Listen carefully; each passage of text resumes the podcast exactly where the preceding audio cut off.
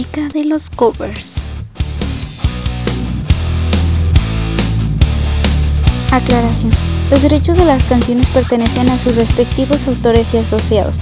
Este podcast no pretende adueñarse de ninguno de estos derechos. Este recurso audiovisual tiene fines solamente de entretenimiento y educativos. Muchas gracias por su atención. Hola, hola, hola. Bienvenidos al segundo episodio de La chica de los covers.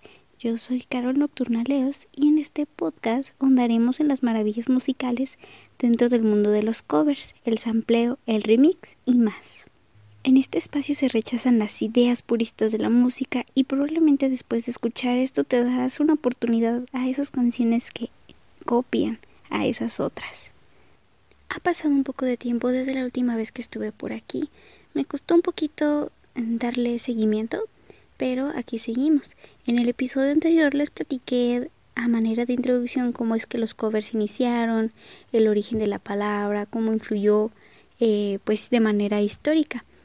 En esta ocasión me gustaría dejar eh, de lado un poco la teoría y quizá poner en contexto un método para realizar análisis de covers, que bueno, a lo mejor te vas a preguntar cómo, cómo, que acabo de escuchar, análisis de covers, pues sí, eso.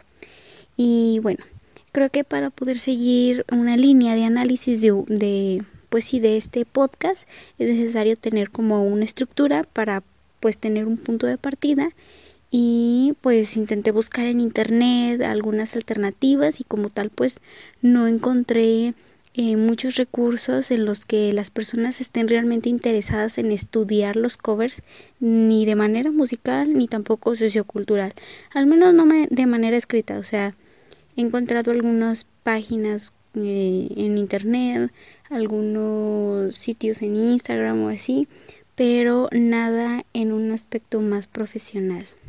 Pero esa situación no me limita, no es este algo que me vaya a detener y pues yo para iniciar esto les propongo lo siguiente.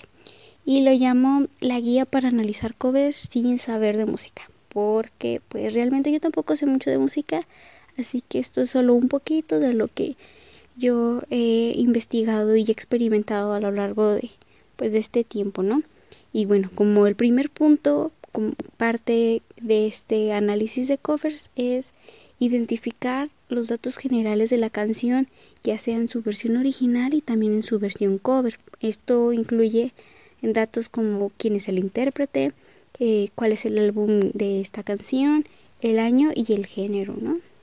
El punto número dos corresponde a identificar los cambios o variantes en los instrumentos, por ejemplo, también en la voz y en el ritmo. Eh, en este punto yo sugiero no entrar mucho en los detalles de la teoría musical, como en compases, métrica, ritmo, todo eso ahorita no, mm, pues sí, como es una guía para personas que no saben de música, pues no, esto no es de gran relevancia en realidad. Bueno, el tercer punto es que en caso de ser posible, hay que identificar el contexto histórico de la canción, tanto en el caso original como en la versión de cover. Eh, pues este punto es como opcional, no es del todo eh, obligatorio, sin embargo ayuda mucho al análisis de, de una canción. Para el siguiente punto, que es el número 4, es mencionar si el intérprete ha desarrollado covers anteriormente, ya sea el original o el que está haciendo la versión cover. Les recuerdo que estos siguientes puntos son adicionales, o sea, no son obligatorios, solo los tres primeros son los que yo sugiero que sí hay que seguir.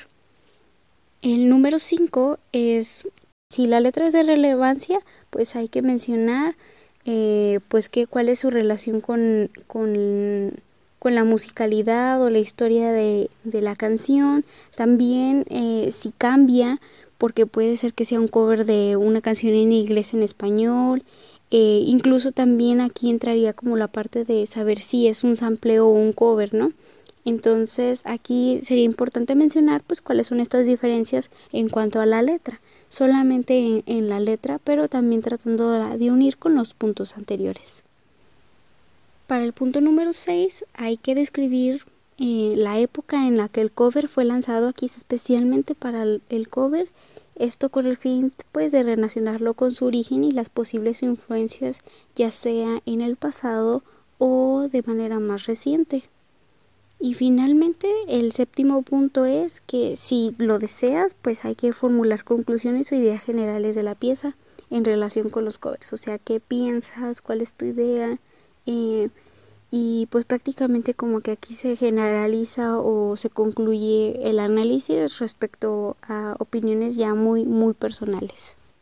Debo mencionar que para conocer qué canciones tienen cover, pues es necesario escuchar muchísima música así como dicen algunos escritores que es importante leer para ejercer en las letras, pues lo mismo sucede en este caso, porque no solo se trata de encontrar los covers, sino también de desarrollar o tener un sentido auditivo muy sensible.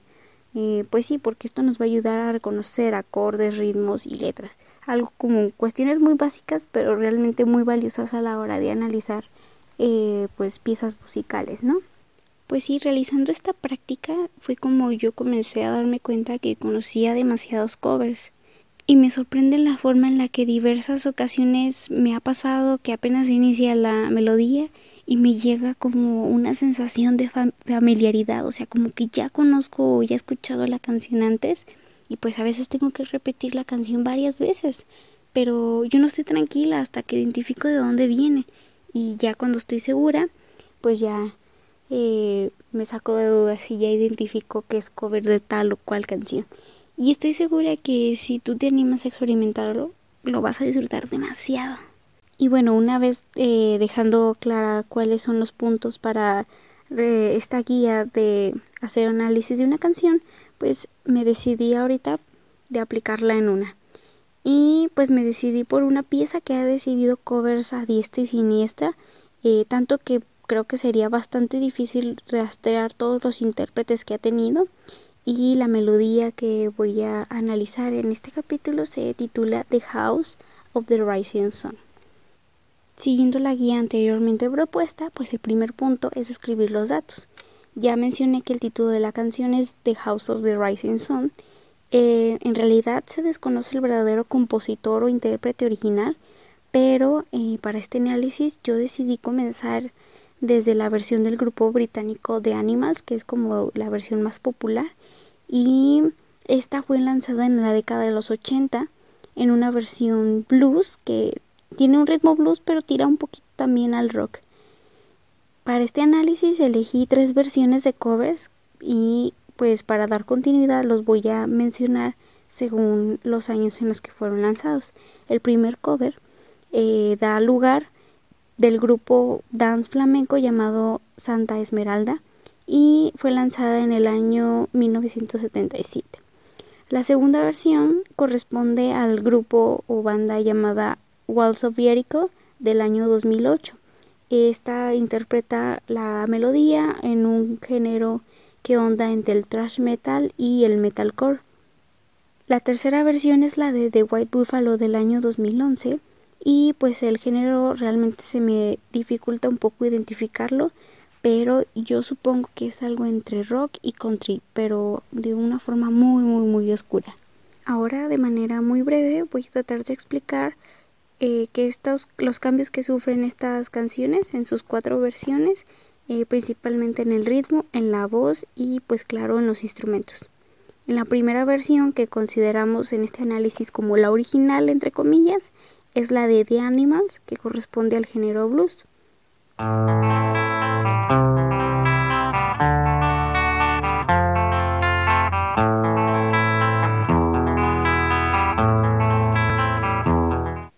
Predomina de manera protagónica los sonidos del teclado y la guitarra, seguidos de el bajo y los platillos de la batería. Estos instrumentos pues son el alma de la pieza. Además que la voz que avanza de manera tranquila poco a poco.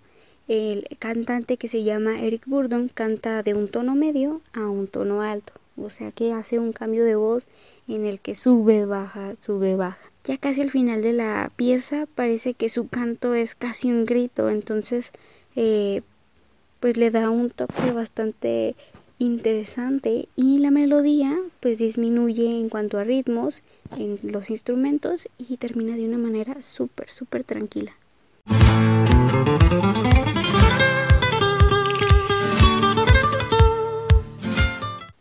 La versión de Santa Esmeralda También tiene un inicio tranquilo, pero tiene la característica de ser mm, un poco más alegre porque la guitarra que inicia la melodía no es eléctrica, yo la identifico más como acústica y también va acompañada de castañuelas, este instrumento que es como muy común en la música flamenca.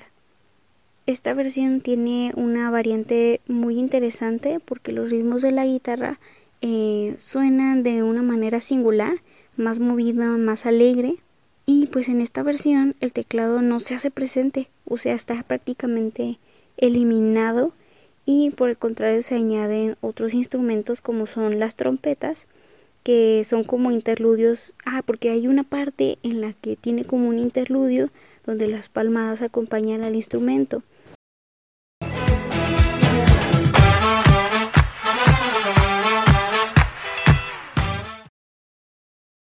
Pero algo que sí se mantiene similar a la versión de The Animals es la voz. El intérprete de esta versión se llama Leroy Gómez y tiene un timbre de voz bastante similar al de Eric Gurdon.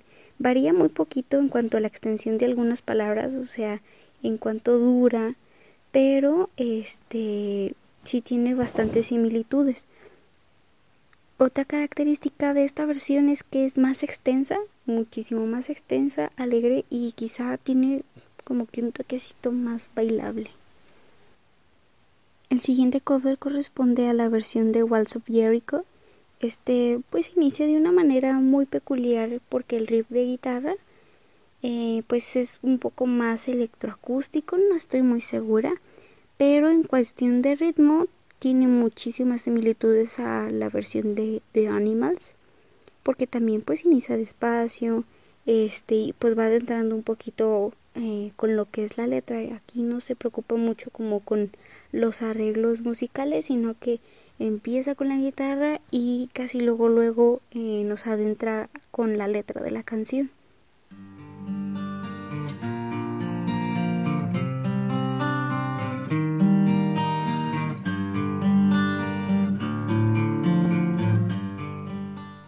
Sin embargo, en esta versión el cambio que es más notorio y que a mi parecer es más interesante es la voz porque es interpretada por una mujer. La cantante se llama Candace Lane, la verdad no sé si pronuncio bien su nombre, pero espero que sí. Y ella pues tiene un tono de voz grave. Yo lo considero o lo identifico más o menos como contralto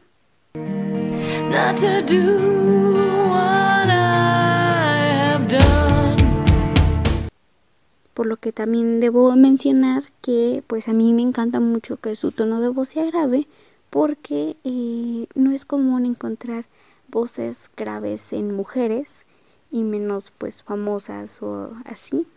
Entonces eh, me identifico mucho con ellas y las admiro bastante en ese aspecto. Ya por último eh, la versión de The White Buffalo pues es un caso bastante especial porque pues al igual que las demás inicia de forma pues lenta, no tiene un inicio apresurado, eh, no empieza con la tradicional guitarra, aquí eh, la melodía inicia con la voz que es súper grave, el cantante se llama Jake Smith y eh, una vez que empieza la letra la guitarra lo empieza a acompañar sino que se pronuncian unos acordes lentos, eh, muy similar a como si fuera una versión tipo acústica.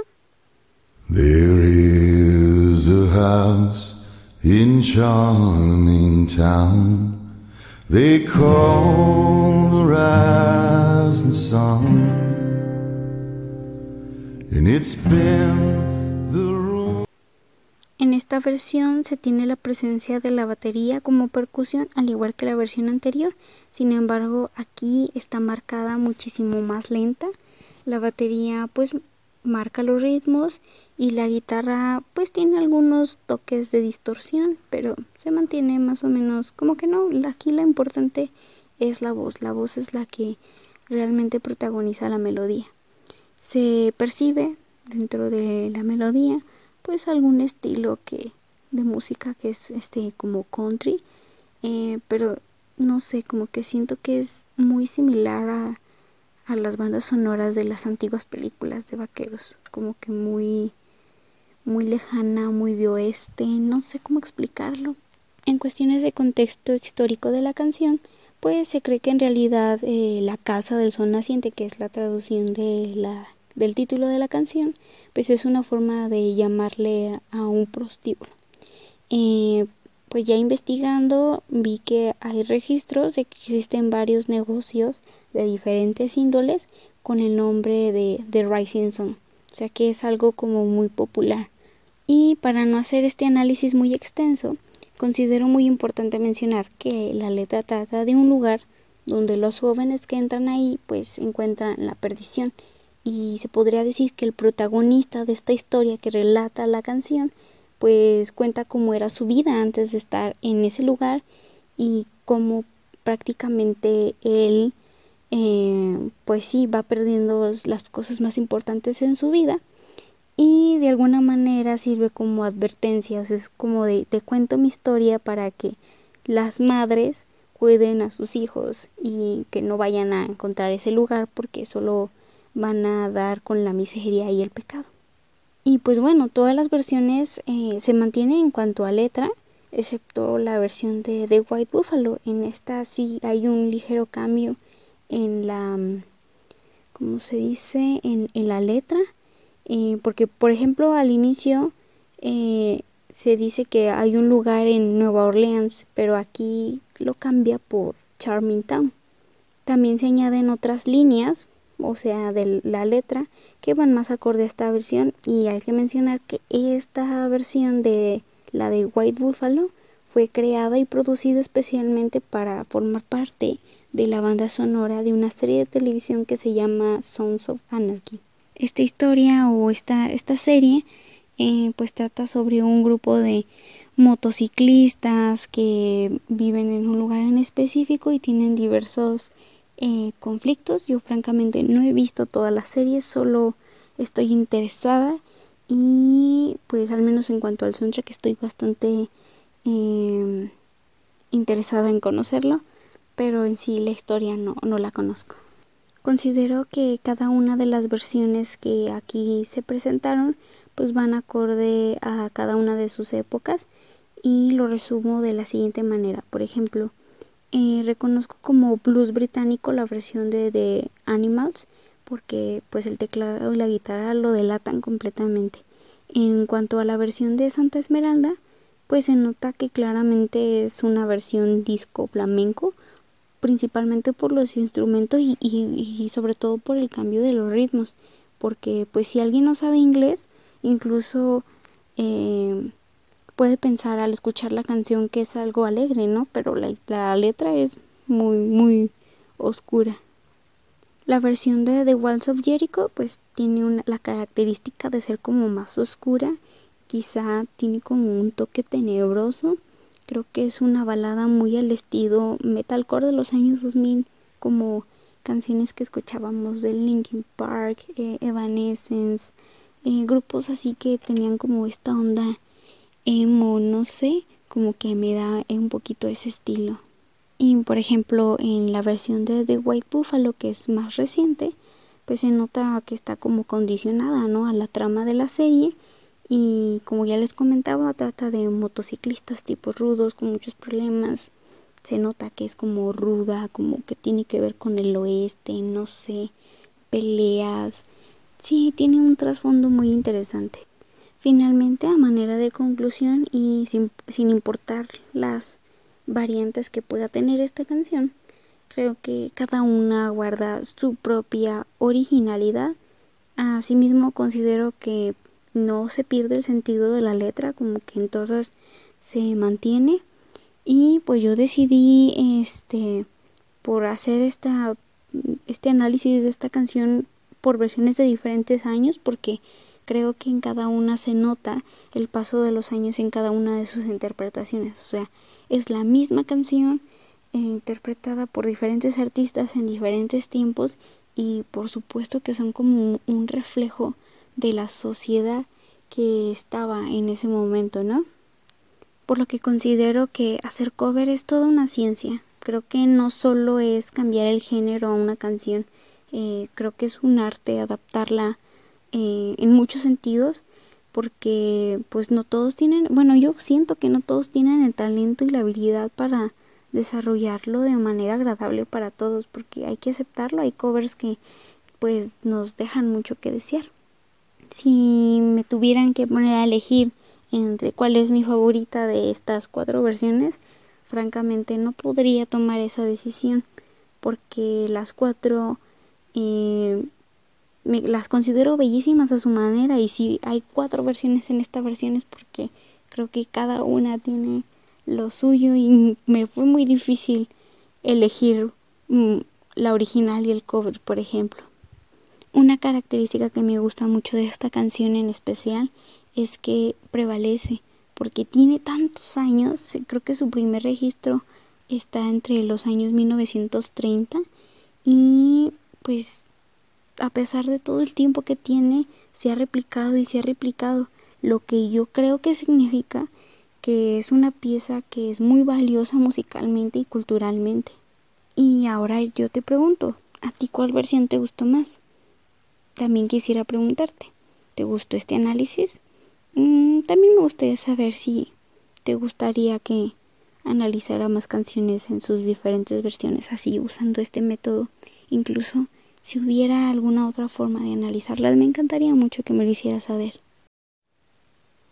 Y bueno, así es como termina este segundo episodio. Lamento haber demorado un poquito en regresar, pero pues realizar este estudio comparativo llevó su tiempo y dedicación a investigar. Em, pues yo me, me sigo considerando nueva en el análisis de covers y pues espero que en los siguientes capítulos no, no demoren tanto, no tanto como este. Muchas gracias por dedicar un poco de tu tiempo a escucharme. Soy Carol Nocturna Leos y esto fue La chica de los covers. Nos escuchamos a la próxima. Adiós.